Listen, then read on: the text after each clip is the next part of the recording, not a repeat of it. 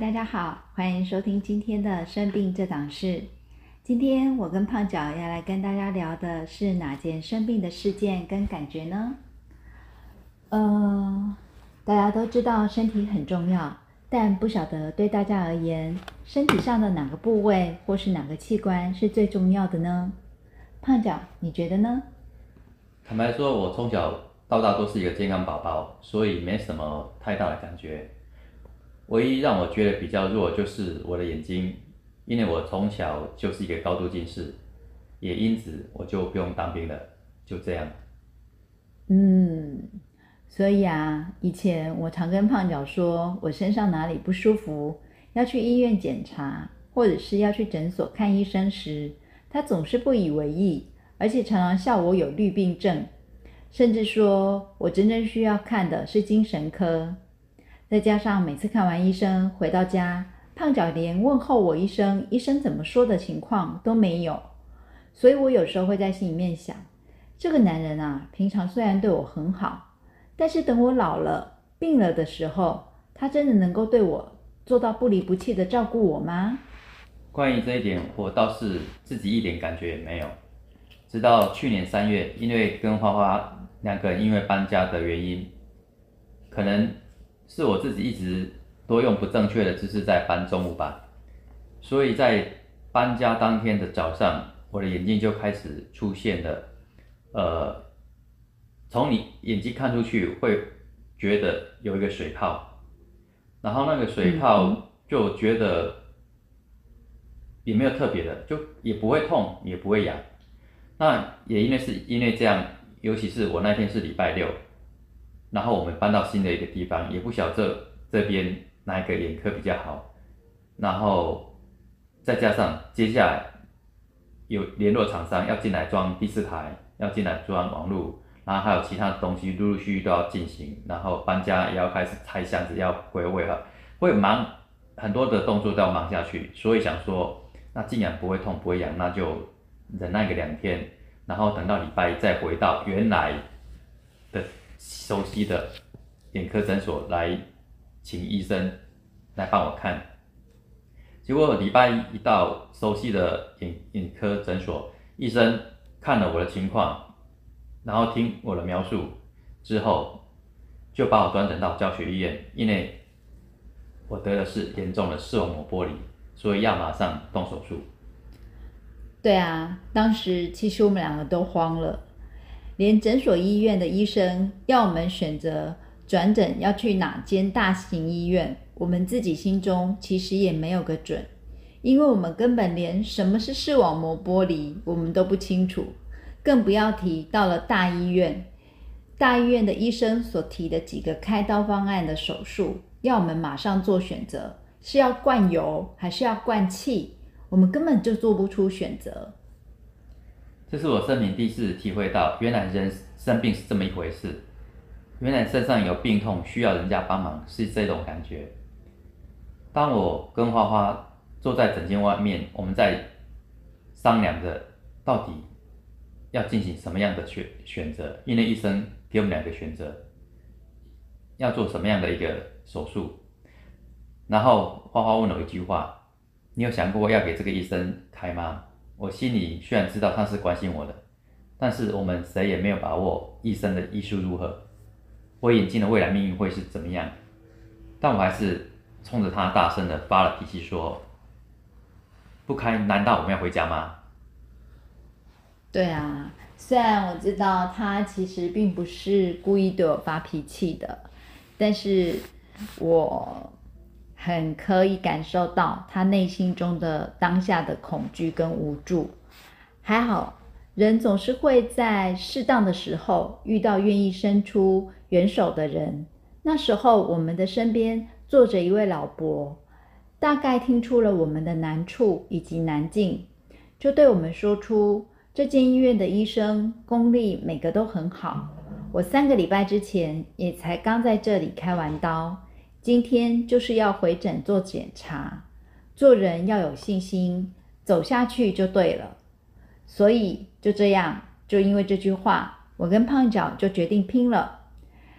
在去年三月底，疫情最严峻的时候，我们就住进了医院，动了视网膜剥离的手术。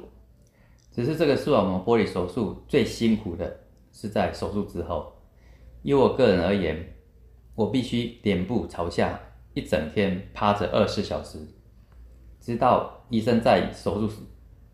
时帮我打进眼睛的气体完全消失为止。这个期间每个人是不一定的，有的人可能四个礼拜左右，那我个人足足趴了一个多月，只有在吃饭、洗澡。才能稍稍微坐起来放风，但也要保持我的脸跟地面维持平行，这样的姿势是很辛苦的。也就是说，我标标准准的做了一个多月的低头族。那一整天要我这样趴在床上，什么事也做不了。如果能够保证趴多久就可以好的话，无论如何我也会忍耐。但是谁又能保证我这样？很辛苦，度日如年的忍受，到底我眼睛能够恢复到什么程度？那之后，我的眼睛是经过这样的忍受之后，是是不是很快就好起来？我是不是很快就能够恢复我视网膜剥离之前的日子？其实，因为当下眼睛都看不到，完全看不到。然后又不断的每天都流很多眼泪，然后甚至每天早上起来，我的两个眼睛都被眼屎黏住了，那些分泌物非常的浓。我要用，我要睁开眼睛，必须用手指把它们拨开。我会觉得自己眼睛好糟糕，状况好糟糕，然后整整个眼睛都是红彤彤的，那种红彤彤的不是结膜炎的红，那是整个眼睛被滴进了红色药水。整个眼睛都是红的，我看透过我没有视网膜剥离健康的眼睛，看到我手术之后的情况，真的会觉得我的眼睛是不是毁了？所以也是因为这样啊，我不管不管怎么样，反正只能乖乖的做。其实这样趴一整天二十四小时的姿势是非常的不舒服的，也根本没有办法入睡。所以我常常是过着日夜颠倒的的生活，因为我常常白天听着 YouTube 听一听就睡着了，然后醒了之后又继续听，听听又睡着了，反而到晚上的时候我是睡不着的。那姿势这样趴着，肩膀非常非常的僵硬，非常非常的不舒服。那勉强稍微换一点姿势，但是还是得要整个脸跟地面平行。所以身体只能稍微歪一下，但是又不能角度太斜，怕影响了我的眼睛的恢复健康。所以呢，有时候我真的受不了的时候，晚上会起来偷偷的坐着，因为紧真的趴不下去了。那起来偷偷的坐着，脸还是要维持跟地面平行。所以就这样日夜的熬，熬得很辛苦。那最辛苦的是，连回诊的时候更辛苦了，因为从当时我住住的地方到医院坐计程车要一个多小时，那这一个多小时我的脸也是一样要朝下，那这段时间车子这样颠颠簸簸的，然后我要维持我的脸就是这样这样的一个姿势，然后到了医院很辛苦，到了医院之后。在候诊，候诊有时候又要等个半个小时，甚至一两个小时，还是同样的姿势在等。等医医生进去的时候，才能稍微抬头让医生看一下我眼睛的状况。然后看完了几分钟之后，又同样情况，又要熬一个多小时回到家。所以每次看完医院之之后，回到家里面，整个人几乎垮掉，马上又继续趴在床上，很快就睡着了。这就是当时这一个多月很辛苦的过程。对啊，其实刚刚胖鸟讲那么多，我相信大家从他的语气应该可以听得出来，他现在还是回想到当初，他还是可以感觉到当初的恐惧跟当初的惊慌。而身为胖脚的陪伴家属，其实除了他上刚刚上述描述的那些恐惧、惊慌、未知、无人保证，以及一些挫败，嗯，我还要担负着安抚着他、鼓舞着他的一个角色。每天除了跟他说：“哎，网络上有谁说他视网膜剥离，结果多久之后就好了？”等等的例子。但是其实我自己心里面很清楚，每个人的身体恢复力不同，其实是没有办法这样相较比较的。除此之外，我还要常常面对着胖脚的另一种心理恐惧，因为胖脚太在乎眼睛能不能恢复了，再加上二十四小时这样不舒服的趴在床上，除了听 YouTube 之外，没有其他的东西可以让他转移注意力了，所以胖脚只能把他所有的心思跟所思所想都放在他的眼睛上。所以常常他会觉得他自己开刀的那一个眼睛又不舒服了，变成我们就得不停地跑急诊。有时候我们常常刚会发生刚从医院的急诊或是门诊回到家，结果晚上又得接着去家里医院附近的诊所检查，就一直过着这种有如惊弓之鸟的生活，一直直到。家里附近诊所、医院的医生有一天真的忍不住对着胖脚说：“如果再不调整心态的话，慢慢的人生是没有办法持续这样过的。”其实一直到现在，我都还很感谢那间诊所的医生。可是我发誓啊，我是真的觉得自己是不舒服的，而不是故意要折磨花花的。而且花花那时候。对我真的好凶，他的脾气好大。是啊，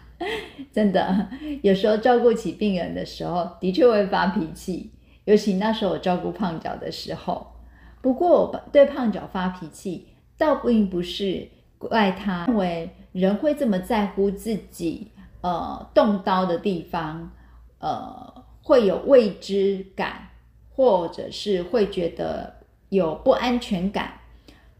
嗯，或是会有恐慌感，觉得需要去确认目前的状况，我觉得这是正常的。嗯，但是只是我还有工作要做，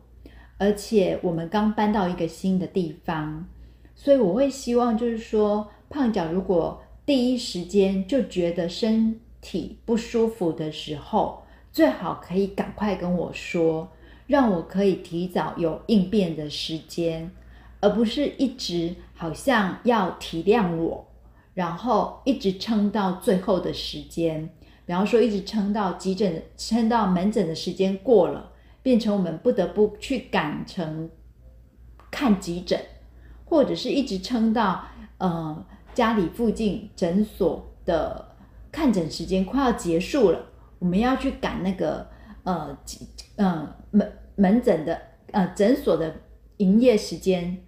结束营业时间的时候，这样子会让我心理压力更大，而且再加上，因为那时候三月是疫情最严重的时候，所以其实我们没有办法要求呃家中其他的长辈就是呃上来就是跟我们同住，顺便帮助我可以陪伴一起照顾胖脚。因此，所有照顾胖脚的一些相关的部分，包括帮胖脚梳洗，或者是洗衣、做饭等等，甚至我自己的工作，都是我自己一手包办。还有采买，哦，所谓的采买就是采买生活用品，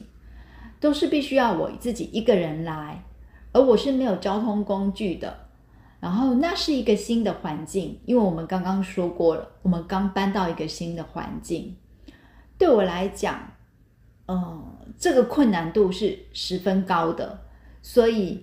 每每做一项都需要花费我好大的时间跟心力，所以，嗯，如果胖脚有任何需要的话，我会很希望就是说他可以提早告诉我，让我有一些心理准备跟应变时间的。然后当然还有另外一点，就是可能就是我刚刚也有提到，就是以前我身体不舒服的时候，其实胖脚对于我的不舒服的部分，它其实是比较不以为意的。那甚至有时候他会比较呃有点半开玩笑的，就是跟我对应。那这是会让我的其实内心是受伤的。我记得有一件事情，后来我在跟胖脚，有一次胖脚跟我讲说，呃，他视网膜剥离了，我居然还对他发脾气，他很受伤。其实我也跟他沟通说，其实我不是刻意在这个时刻选择对他发脾气，而是我以前被胖脚，呃，就是被胖，呃，被胖，被胖，被胖脚受伤的那个记忆回来了，就是因为我有一次。呃，需要照无痛无痛大肠镜，那是需要家属的陪伴。那我回家跟胖脚讲这件事情的时候，胖脚给我的第一个反应是跟我讲说：“哎，那很好啊，你赶快打电话叫叫你妈妈从南部上来陪你，因为我要上班赚钱，我没有办法这样陪你去医院做这种事。”其实那胖脚当下的那个反应是让我感到受伤的。所以可能是因为这些累积的一些事件吧，让我说，呃，对照起来，就是变成现在换成我在照顾胖脚的时候，我会有一种，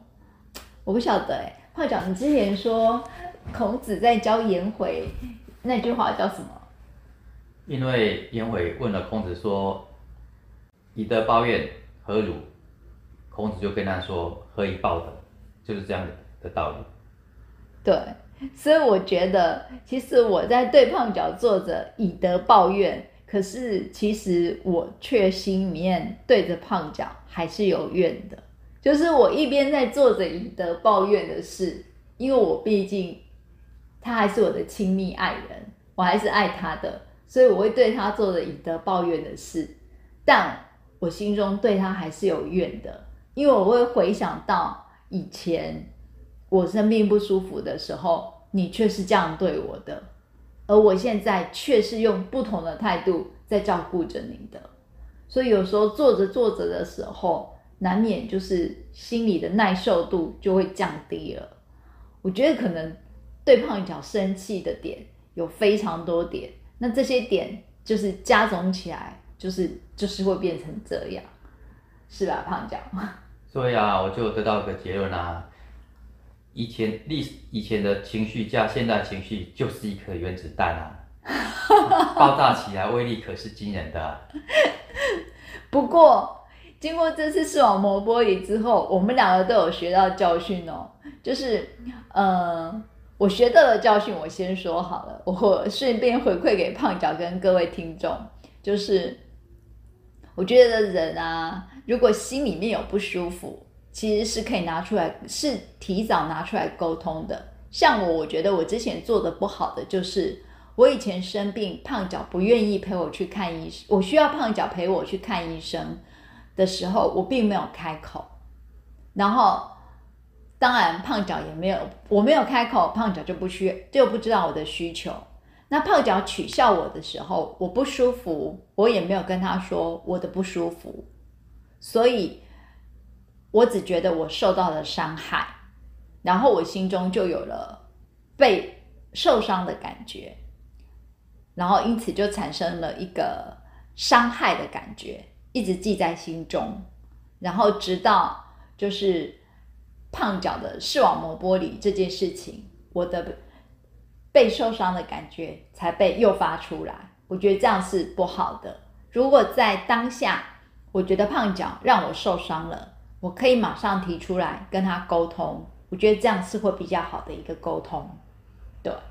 然后另外呢，就是我觉得当初我们在搬家的时候，其实我一直在提醒着胖脚，就是说，呃，搬重物的时候可以不要尽量用自己的双手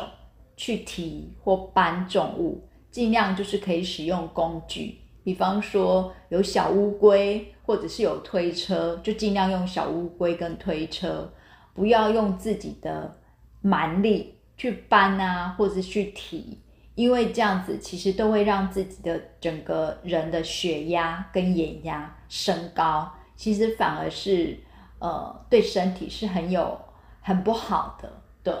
那胖脚，那你学到的教训是什么？我这次的经验，我可以跟大家分享，就是说，呃，因为我那一天礼拜六一大早要搬家的起来，看出去就是一只有一颗水泡，那因为不会痛也不会痒，所以就没在乎。然后又隔了一天礼拜天的时候，就一颗就变两三颗，那我觉得还好。虽然我有跟我同学他们联络说，哎，我我眼睛底下有几颗水泡。你们晓不晓得这是什么东西？想说就赖一下我同学，问一下他们有没有人知道这个东西，因为我上网查没有查出一一个结果。然后他们说要赶快去挂急诊。如果这种东西看起来不对，反正要去挂急诊。他们虽然说不上是什么，只是他们建议我去挂急诊。那我想说，我礼拜天晚上，隔天礼拜一一大早，我回回到我熟悉的眼科诊所，找我熟悉的眼科医师，请他帮我看。就不以为意，结果礼拜一早上一起床的时候，我看到我的眼睛看出去已经不是水泡了，是已已经像有人把那个布幕拉上了一半，所以我的眼眼睛看出去，我的下半部都是黑掉了，我心里已经知道不妙了。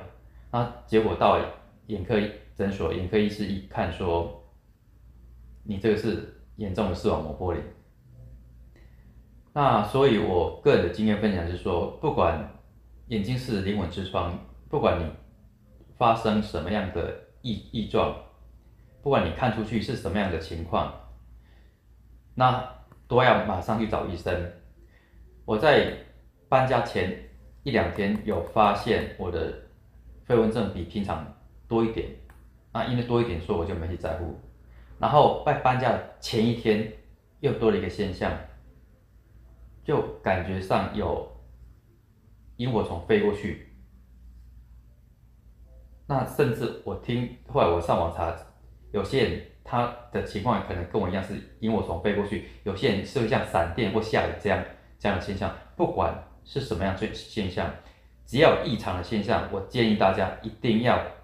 马上去给眼科医师看。眼科医生说没事，那才是真的没事，不要自己。做医生自己觉得没事就疏忽了他，像我这样就不是一个很好的一个示范，所以这一点请大家一定要放在心上。嗯，对，我觉得胖脚说的对，就是大家千万不要轻忽，尤其不要像胖脚这样，就是凡事太坚持，就是该挂急诊的时候就挂急诊，千万不要坚持说一定要给。就是熟悉的医生看，有时候其实真的不对劲的时候，就一定要赶快往急诊跑，就是不要要跟时间赛跑就对了。嗯，那虽然今天我们讲的话题稍微生病这档事讲的话题稍微有点严肃了，但是嗯，我觉得倒蛮有一个教育的意义。至少让大家知道什么是视网膜剥离，然后以及如何预防视网膜剥离。而那如果觉得我们今天的议题讲得很好的话，再麻烦帮我们按个赞跟订阅哦。那我们今天就到这边喽，拜拜，拜拜。